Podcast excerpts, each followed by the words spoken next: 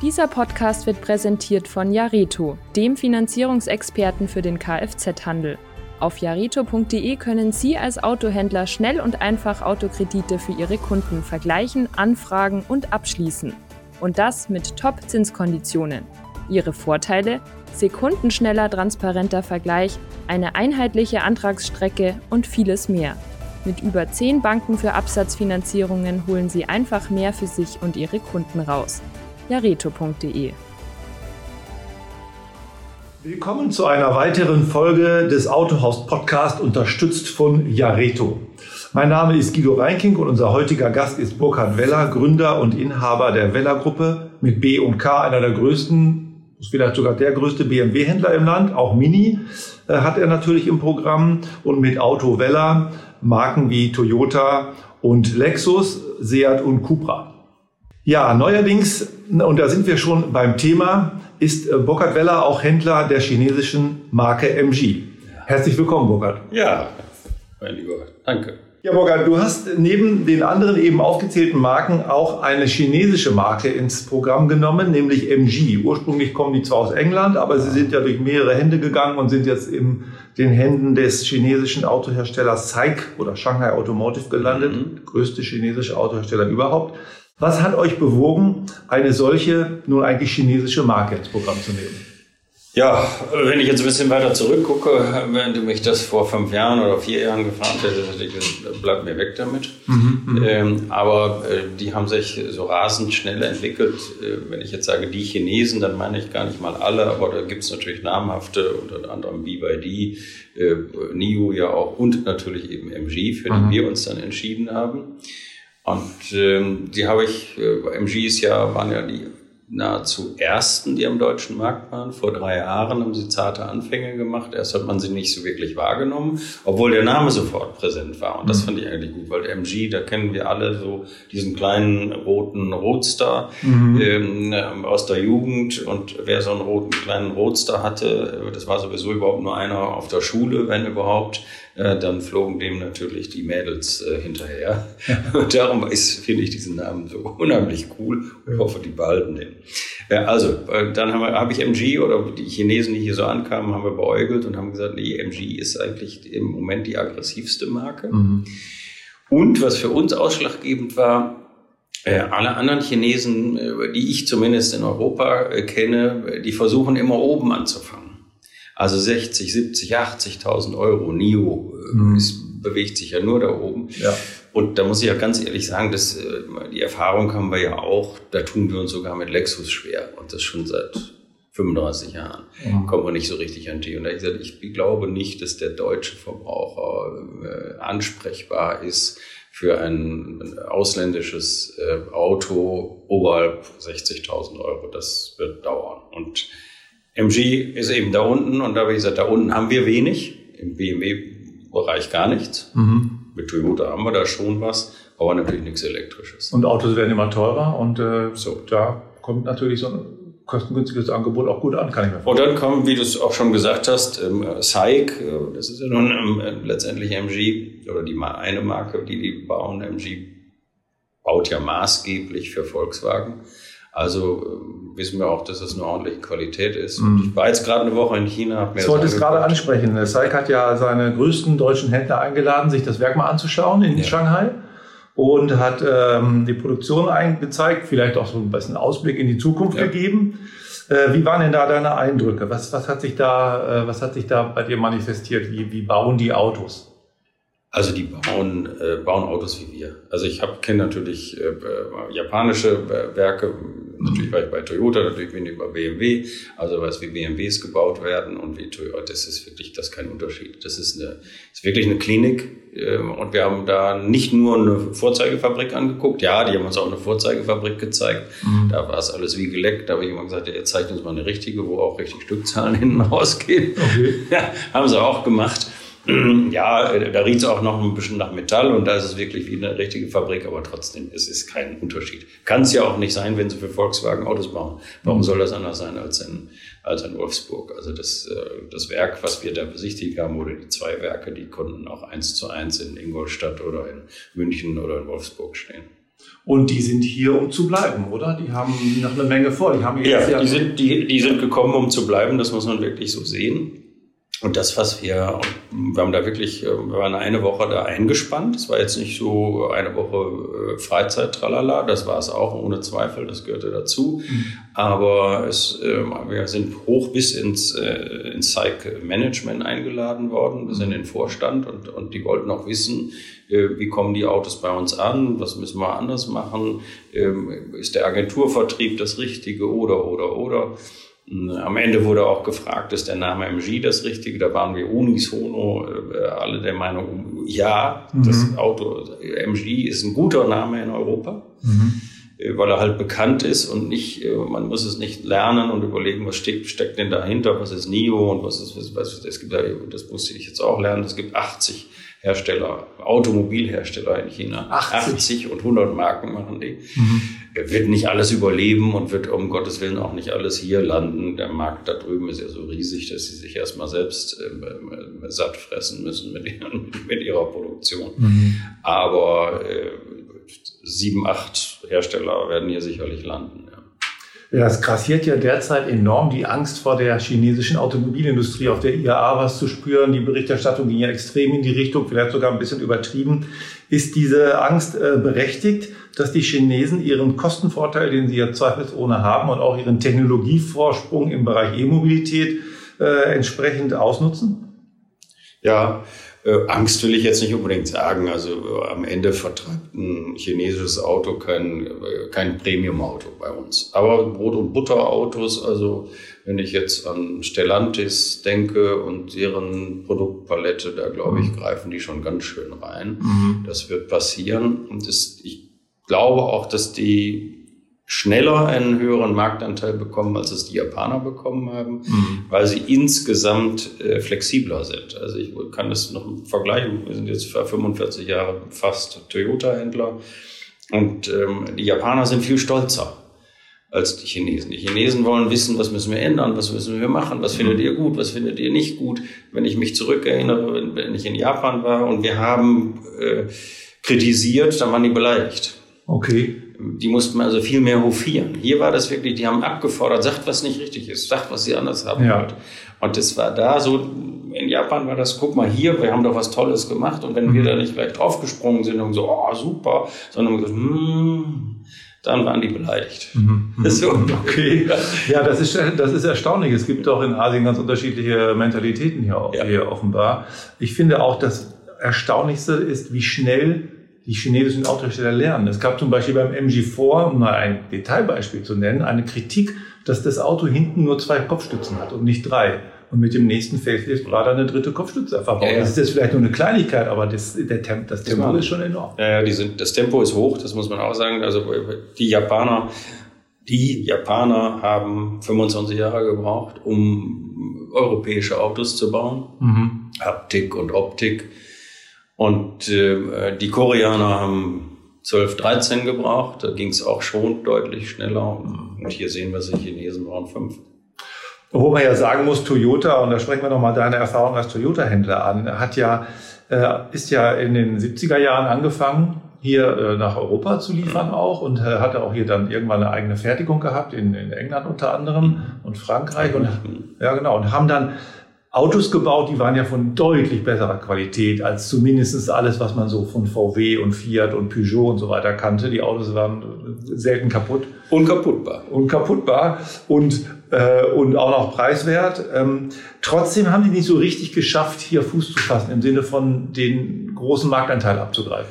Ja, aber man muss ja auch sehen, die anderen haben tüchtig dazugelernt. Ne? Ja. Also wenn du jetzt überlegst, vor 45 Jahren, äh, nehmen wir das mal, da war, wie es heute auch noch ist, ein Corolla unkaputtbar. Ja. Äh, und in den Fiat hat's reingeregnet. Ja. Also in keinen Fiat regnet es heute rein. Ne? Ja. also, ja, stimmt.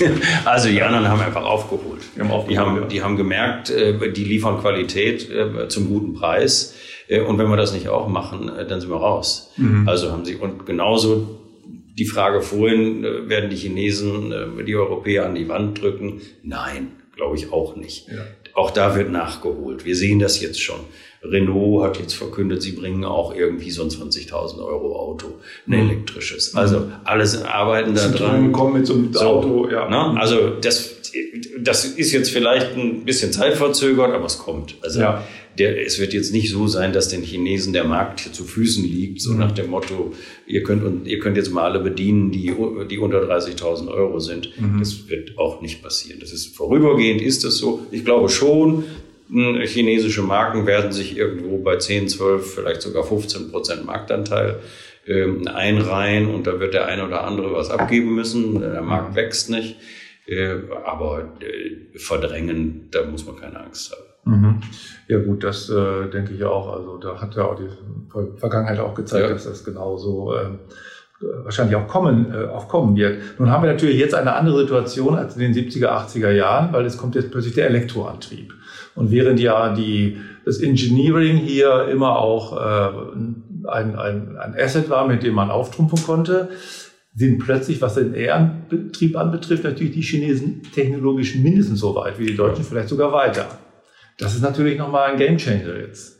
Ja, also auch da, sage ich mal, spielt die Zeit äh, für deutsche und für europäische Autohersteller mit. Und ich glaube, wir sprechen ja alle schon drüber, in zwei, drei, von mir aus erst in vier Jahren kommt die Feststoffbatterie, hm, die eben länger lebt, äh, die keinen Leistungsabfall mehr hat ähm, die deutlich höhere Reichweiten hat. Daran arbeiten ja jetzt auch alle Deutschen und alle mhm. Europäer. Ich glaube, das ist dann einfach der nächste Schritt, die Flüssigbatterie jetzt nicht so wahnsinnig mitzumachen, sondern dann auf den großen Schritt, auf die große Elektrisierung zu setzen und dann sind auch wieder die Europäer dabei. Also ich, das ist, wie gesagt, für mich ist es eine, mhm. eine zeitliche Verschiebung. Im Moment können sich die Chinesen da reinschieben. Mhm. Da ist eine Lücke und äh, zumindest in der preiswerten äh, äh, Version, wenn ich jetzt mal an MG denke, mit Förderung kostet so ein MG voll elektrisch mit 400 Kilometer Reichweite und wirklich 400 Kilometer Reichweite und, und vier bequemen Sitzen drin und einem ordentlichen Kofferraum kostet 30.000 Euro. Da kriegst du sonst nichts auf dem Markt. Ja, ja Wahnsinn eigentlich. Ne? Und ja. das Ganze dann äh, sicherlich auch noch gepusht durch ein Leasingangebot von 199 Euro. Das haut einem vom Hocker. Ne? Mhm, mhm. Ja, das ist natürlich wirklich ein äh, sehr, Wettbewerbs, äh, sehr wettbewerbsfähiger Preis. Äh, da kann man gar nicht... Ähm, äh, das kann man gar nicht von der, von der Hand weisen. Ähm, jetzt hat MG 15.000 Autos, glaube ich, verkauft in diesem Jahr in Deutschland. Das ist ja, schon in mal, Monaten, also die kommen auf 20.000. Die kommen auf 20.000, das ist auch, auch schon mal ein Wort. Ja. Was sagt denn der, der Kunde zum Thema E-Mobilität? Ich meine, als BMW-Händler habt ihr ja schon länger damit zu tun mit dem Thema. Was sagen die Kunden dazu?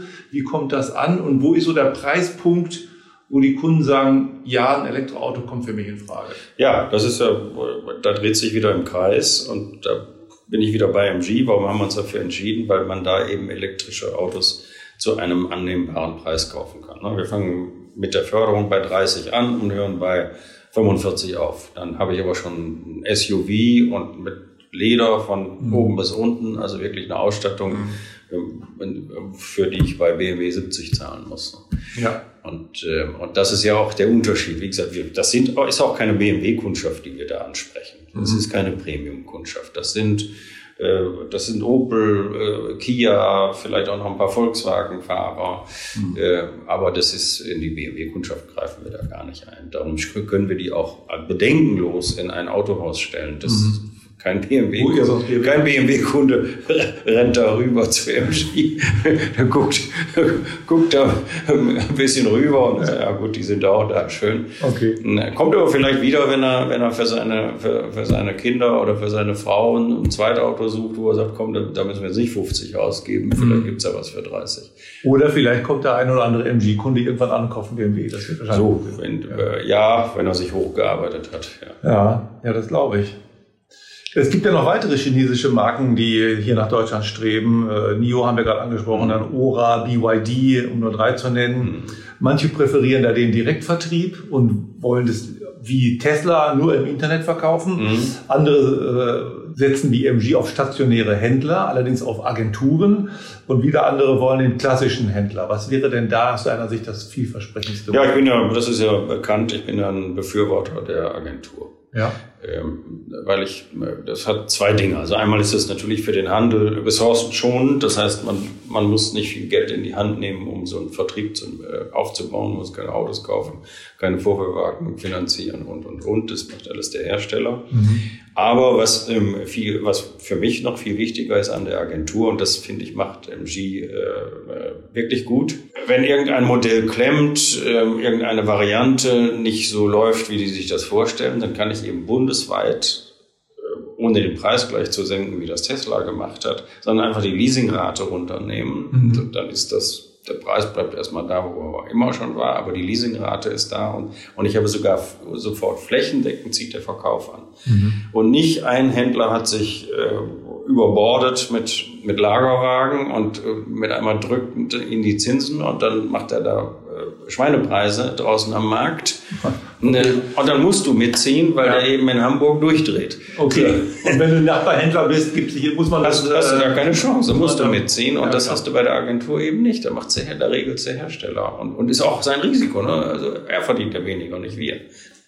Ja, die Frage ist, so kann der Hersteller das? Oder ist er, ist er nah genug am Markt, um äh, das zu erkennen? Ja, das erkennt er ganz schnell, wenn es steht. Ne? Ah ja, klar. Gut. Also und das, sobald der Abfluss nicht da ist, erkennt er, das ist, glaube ich, ist eine Lernkurve. Das haben wir, glaube ich, jetzt äh, dieses Jahr bei Mercedes so ein bisschen gemerkt, als sie das auf äh, diese echte Agentur umgestellt haben von ihrer unechten, hat es ja auch erstmal so drei Monate in der Zulassungsstatistik keine Mercedes mehr gegeben.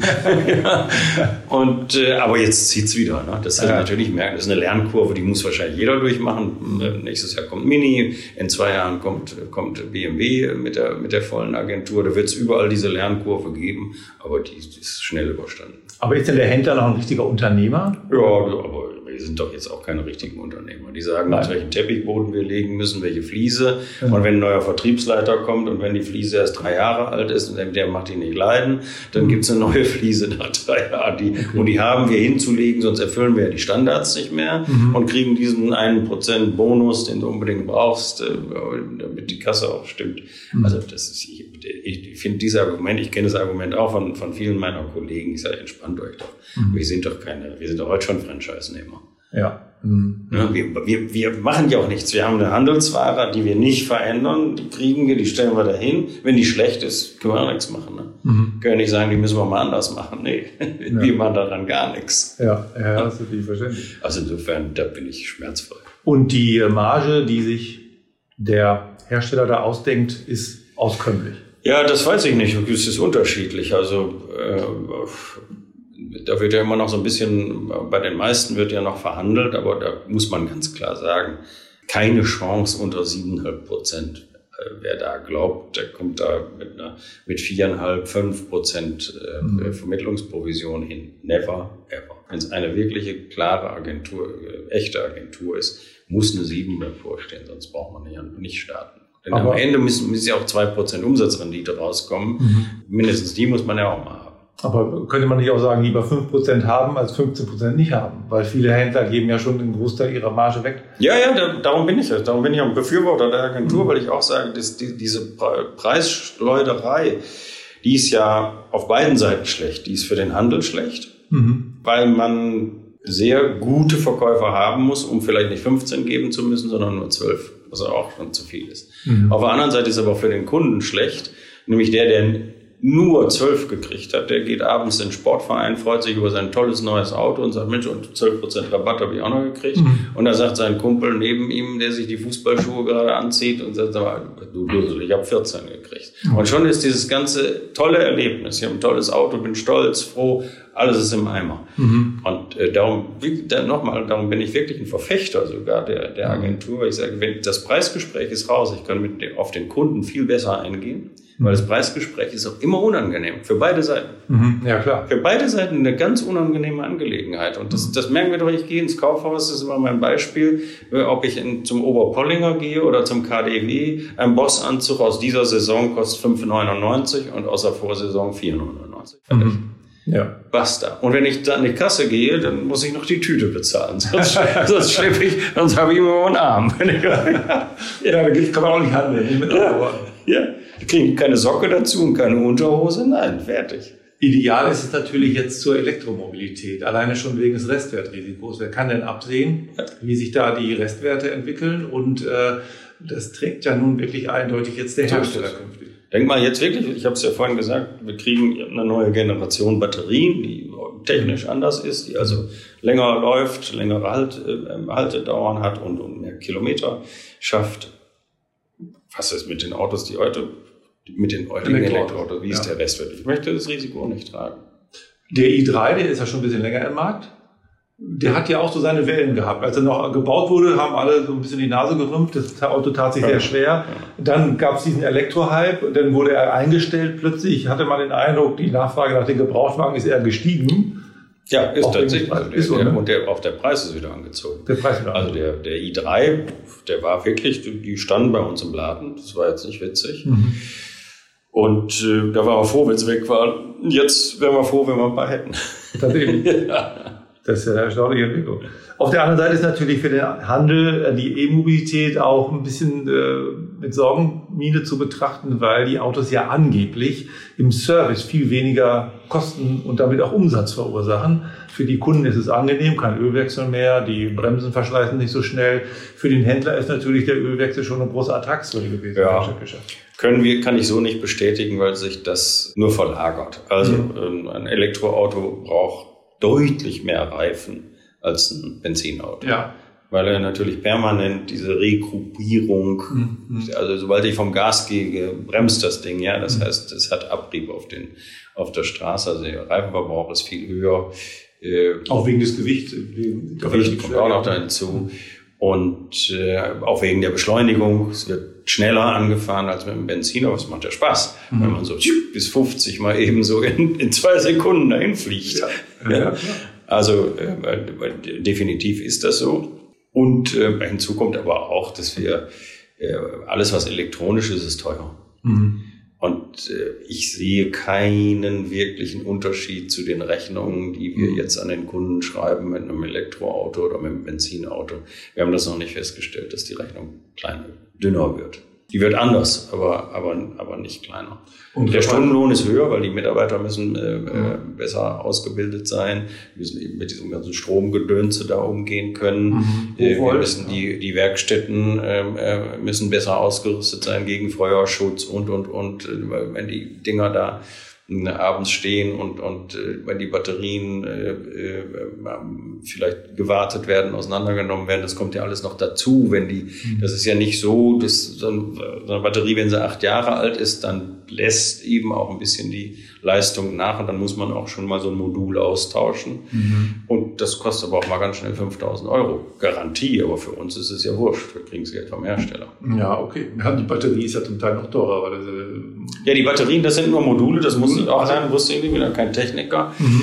Ähm, aber dafür zerlegst du das halbe Auto oder teilweise das Ganze. Ja. Und das kostet halt 5.000, 6.000 Euro Lohn. Ja. Und dann kommt da rein so, nur so ein Stückchen, was du da reinsteckst. Und dann hast du wieder 100% Ladeleistung. Mhm. Und, äh, und wie gesagt, das sind eben Garantieleistungen, was wir ja gerne haben, weil wir müssen uns nicht mit dem Kunden streiten, sondern wir schieben die Rechnung an den Hersteller und der muss sie lösen. Findet ihr denn noch genügend Mitarbeiter in der, in der Werkstatt? Ist das, äh, man spricht immer vom Fachkräftemangel. Ja. Gibt es doch genügend junge Leute, die gerne Mechatroniker werden wollen?